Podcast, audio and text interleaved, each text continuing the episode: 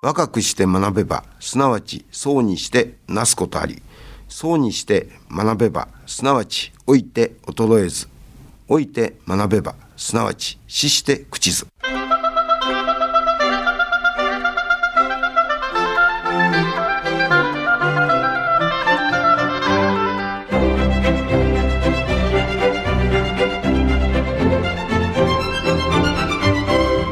兵庫ラジオカレッジ今朝の俳句。出てこない歌詞はハミング子供の日。出てこない歌詞はハミング子供の日。山根千恵子。そうですか。皆さんそうなんですね。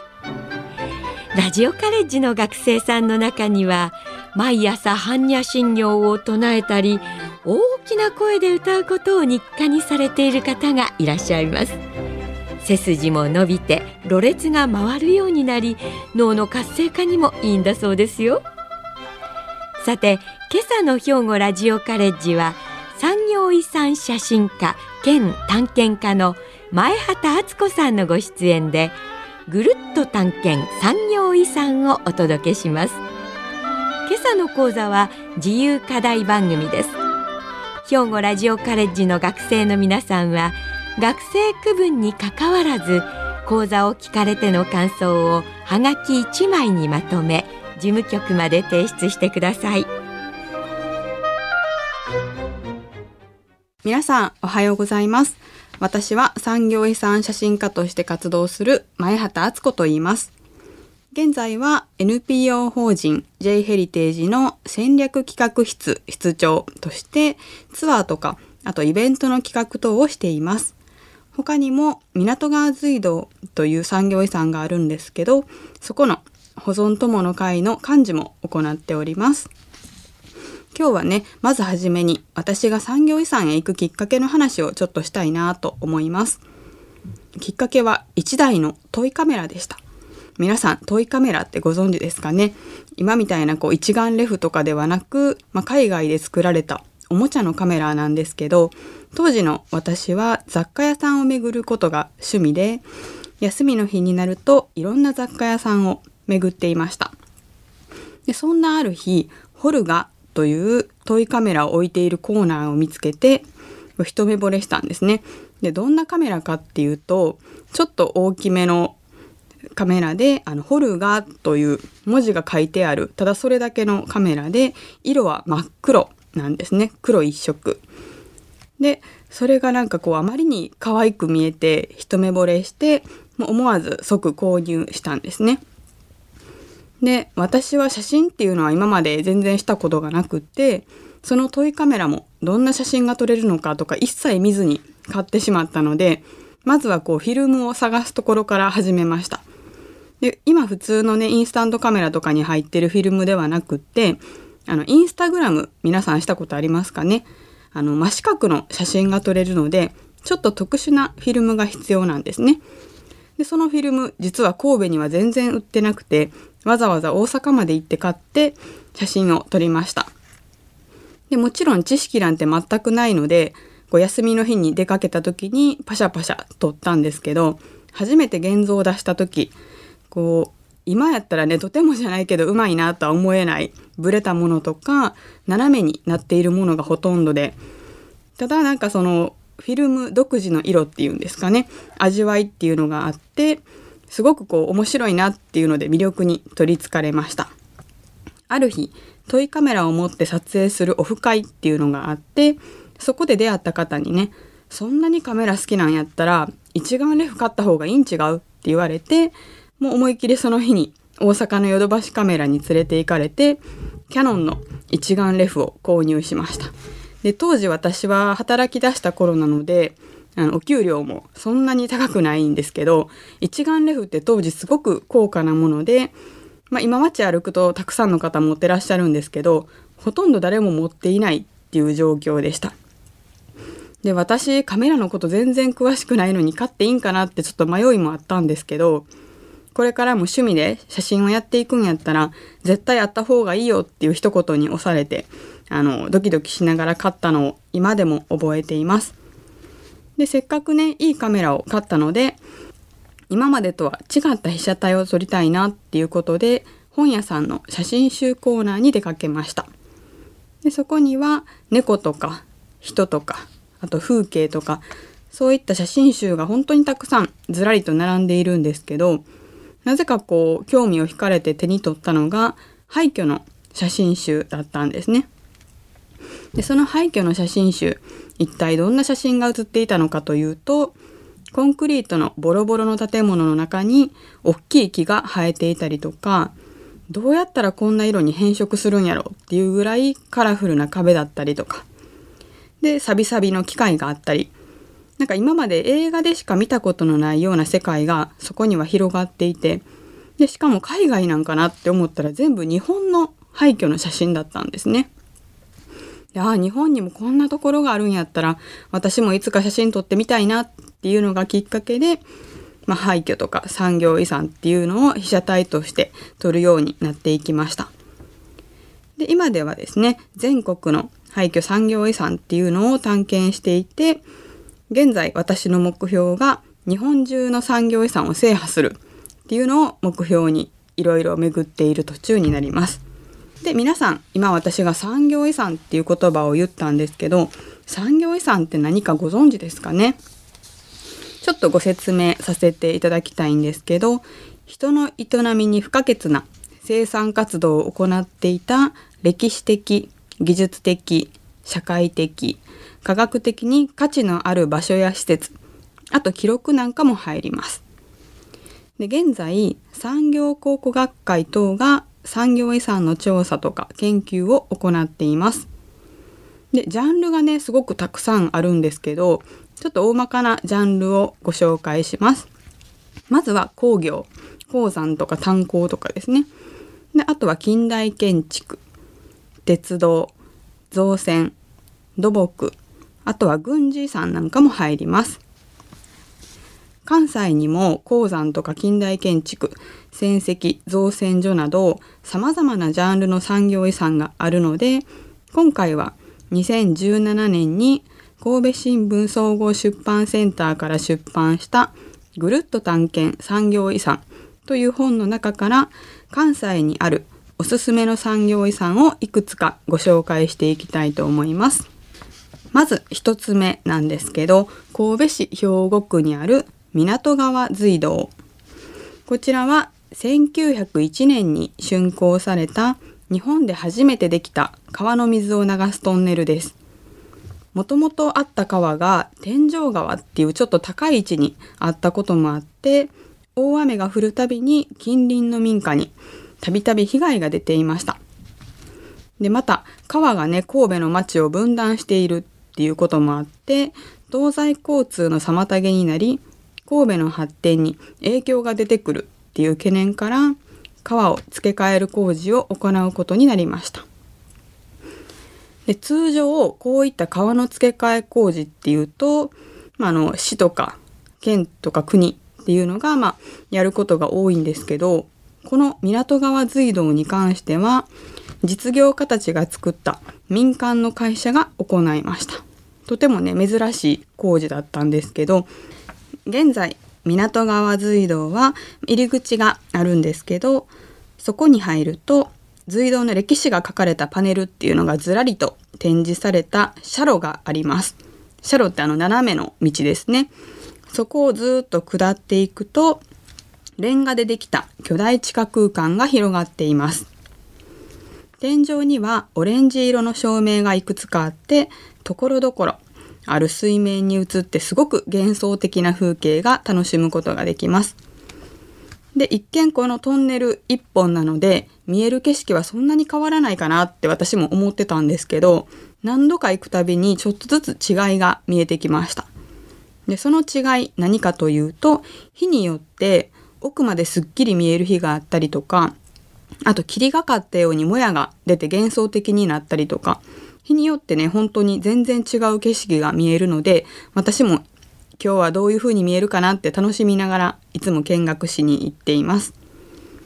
大きさは全長約600メートル。高さは7.6メートル。幅は7.3メートル。こう聞いてもねちょっと大きさピンとこないかもしれないんですけど、あの実際自分が隧道に行くと、ものすごく巨大なトンネルっていうことがわかります。で、レンガ造りのトンネルなんですけれども、その使われたレンガの数、なんと450万個あるそうです。またトンネルの下の部分なんですけどインバートと呼ばれる部分になっていてそこは御影石が使われてるんですけどこちらも3万3000個も敷き詰められています。今でね言うとこうへーって思うんですけど明治時代なので今みたいな機械って全くないんですね。でどのように作られたかというとのみやつるはしっていうのを使って全部手彫りをしていきます。もうこの時点でも結構気が遠くなるような作業なイメージが皆さん出てくるかなと思うんですけどさらにレンガと石っていうのも全部手作業で積んでいるんですね。でレンガはね、まあ、持った感じそんなに重くないんでまあまあいけるかなって思うんですけど石はだいたい1つ100キロ以上一番軽いもので100キロというふうに言われているのでこの石を運ぶだけでもすごく重労働だったのがわかります。でちなみにこの隧道を作った時は当時の最高レベルの技術を投入して作っていたのであの技術的な面で見てもすごく価値があるほかできた当時世界最大級の規模を誇る河川トンネルっていうふうに言われていました。ちなみにこの港川隧道なんですけど神戸における明治の三大土木事業の一つでもあります。他の2つは烏原貯水池と兵庫運河です。皆さんご存知ですかね？で現在は河川トンネルとしての役目を終えたんですけれども港川隧道保存友の会が活用を行っており毎月第3土曜日に公開しています。時間は1時から3時となっています。最近はコロナの影響でコンサートは中止していたんですけれども4月からは一般公開と同時にミニコンサートも再開しています。でさらにねあの毎月第3土曜日来れない方いらっしゃるかと思うんですけど11月23日これ火曜日の祝日なんですけど普段入ることのできない隧道の奥までね歩くことができる通り抜けのイベントを開催する予定になっております。ぜひあのこの1年に1回しか奥まで歩ける機会はないので来ていただけると嬉しいです。で余談なんですけど港川隧道の付近には神戸新鮮市場っていう市場があって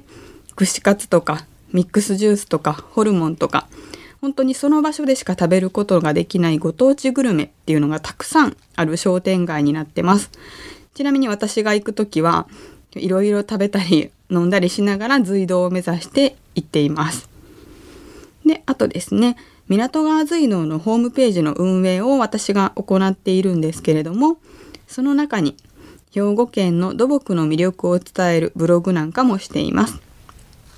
で、工事現場など普段中に潜入することができない場面っていうのも取材しているので、ご興味のある方は是非ご覧いただけると嬉しいです。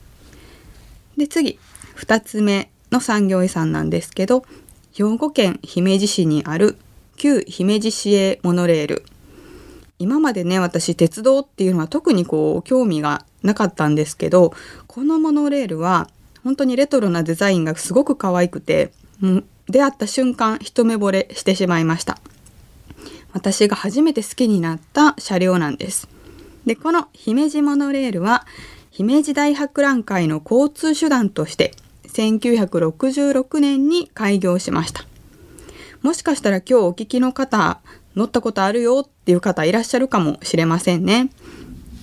距離で言うと約1.6キロ。駅は姫路駅、大将軍駅、手柄山駅の3つありました。姫路駅は現在の姫路駅周辺にあったのですが、現在は跡形もありません。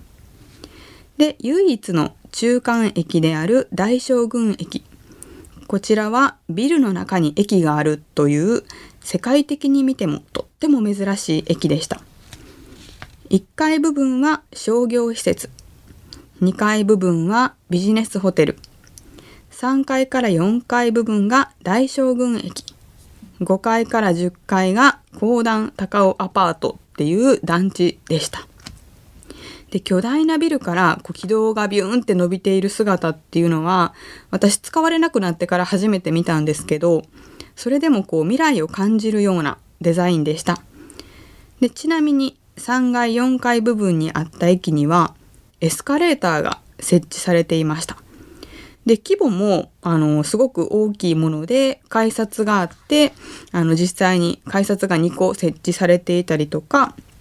ホームもねあの結構人数入る形になっていたんですね。でなぜこの大将軍駅ちょっと大きめな作りでしかもエスカレーターまでつけたのかっていうとこの駅を軸にして姫路市内に環状線を走らせる構想があったそうなんですね。なので多くの人が来ても混雑しないっていう形で階段とかエスカレーターちょっと広めの作りになっていました今はねこの大将軍駅取り壊されてちょっと更地になっているのでまあ、あの見に行っていただけたらあここにあったんだなっていうふうなことがわかるかなと思います。で最後ですねあの手柄山駅なんですけどこの手柄山駅だけはそのまま残されています。現在は手柄山交流ステーションというモノレールの車両を展示する場所に生まれ変わっております。ちなみに改修前の手柄山駅を取材したことがあったんですけど、その時は駅にまだ車両もなくって手書きの文字が書かれたレトロな看板だったり時刻表。であとガラスの部分が割れた時計とか本当にそのまんま時間を閉じ込めたような駅を見ることができました。現在展示されている姫路モノレールの車両なんですけど赤いシートがあってそこに実際座ることができます。でモノレールの内部では当時のビデオを見ることができるので実際に乗っているような感じがするっていうのもすごく魅力的です。他にもですねこの交流ステーションには姫路大博覧会当時の手柄山の様子がわかる模型があったりとかあとはミニチュアのモノレールが走るジオラマも見ることができます。他にもですね、駅のコンコースアートっていうところも残っていて、外に出る階段として現在は使用されているんですけど、その階段の柱がピンクの豆タイルがペタペタいろいろくっついているすごく可愛い柱になっているのも特徴的です。でそれとねあと意外と知られていないんですけど手柄山水族館が併設されていてその中にも橋脚跡っていうのが何本か残されていますよく見てもらわないとわからないんですけど残っている遺構を全て見たいっていう方は是非行ってもらえたらと思います最後はマヤ観光ホテルですちなみに3月に国の登録有形文化財に登録されることが決まって数多くのメディアに掲載していただいたので見た方も多いんじゃないかなと思います。私が所属する NPO 法人 J ヘリテージでもお手伝いさせていただいているんですけれどもこちらは廃墟の女王っていう風にも呼ばれていて数多くの廃墟ファンにも愛されている建物であります。でなぜ廃墟の女王なのかというと、まあ、外観ちょっと丸みを帯びた R が優しい印象を与えていてどこかこう女性的な美しさがあるからというふうにも言われています。でこちらなんですけど1925年にマヤケーブルが開業したのをきっかけにマヤ山中腹には遊園地ができてすごく賑やかになってきたんですね。であの開業から5年後1930年にマヤ山温泉ホテルが開業しました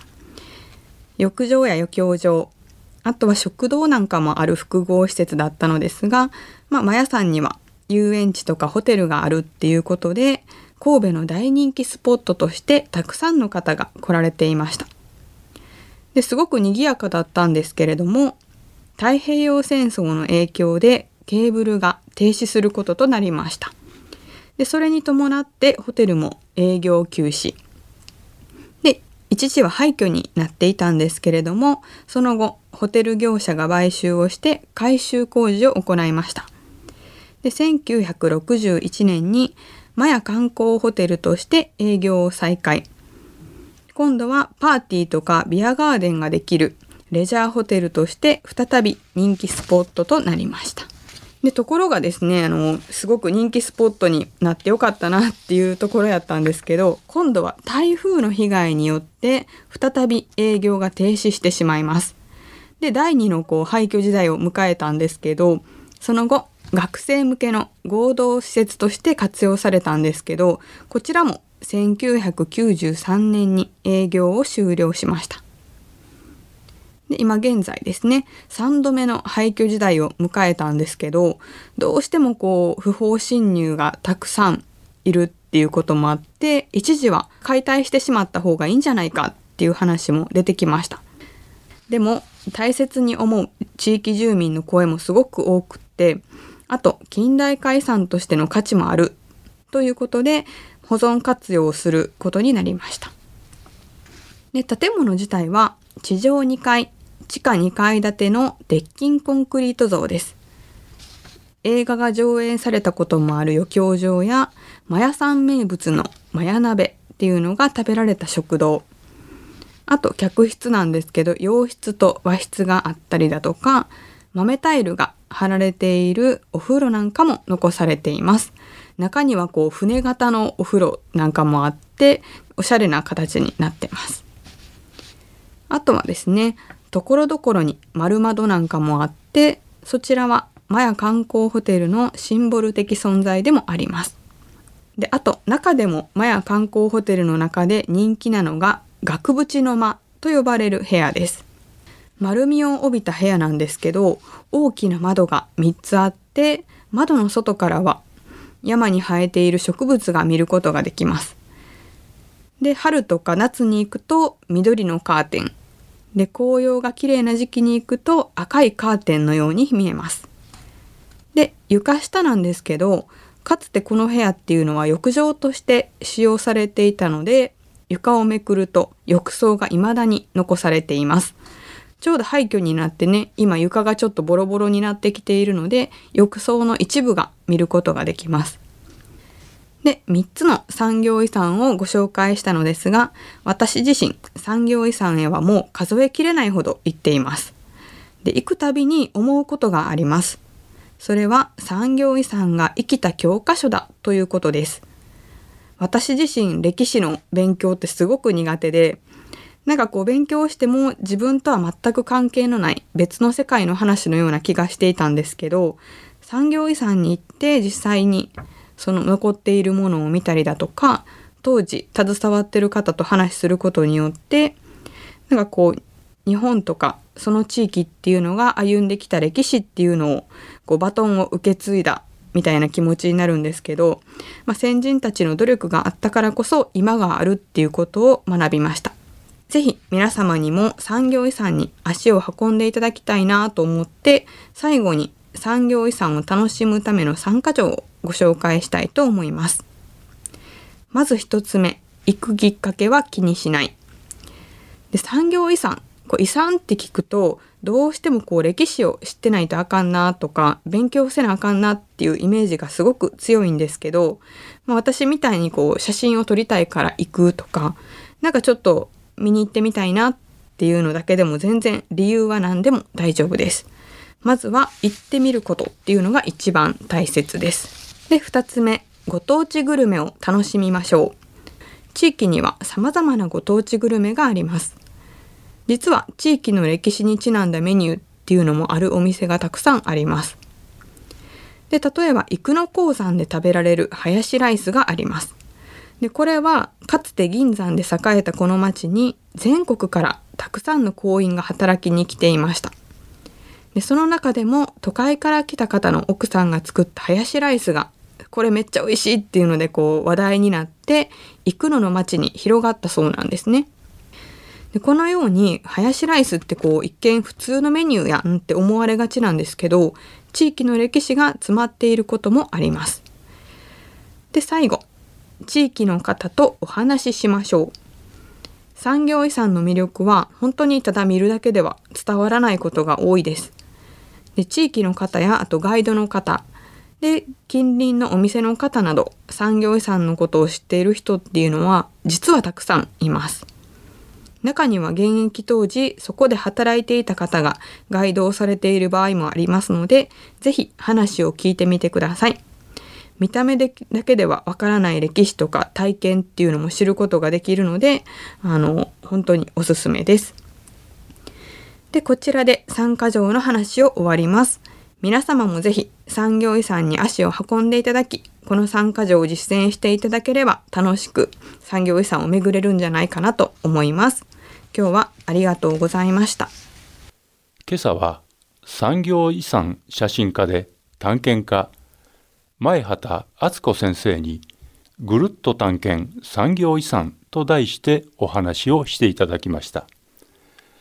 先生ご自身が保存活動と深く関わっておられる神戸市兵庫区にある港川隧道や姫路モノレール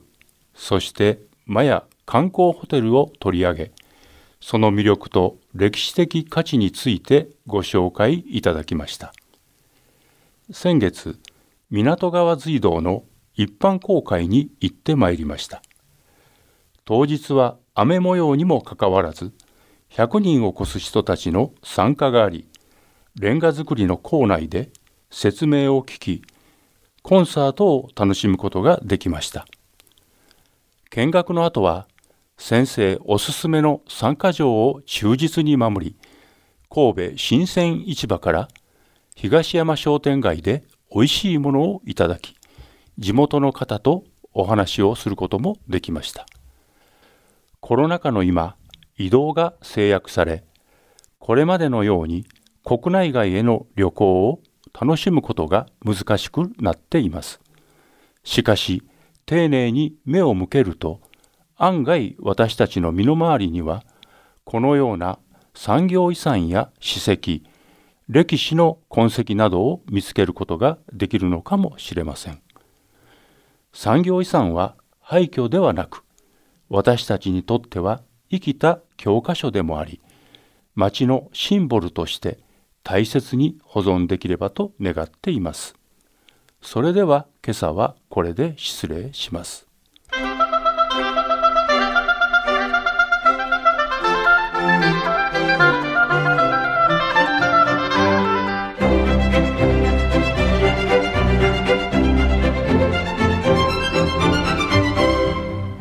ラジオカレッジ。今朝はぐるっと探検産業遺産を兵庫ラジオカレッジの北井清学科主任の案内でお届けしました。来週は京都産業大学非常勤講師大和大学専任講師で多文化共生センター兵庫代表の北村博美さん。多文化子どもの健康絵本を予定しています。さてここでお知らせです。来る5月14日金曜日には兵庫ラジオカレッジの文芸祭を開催します。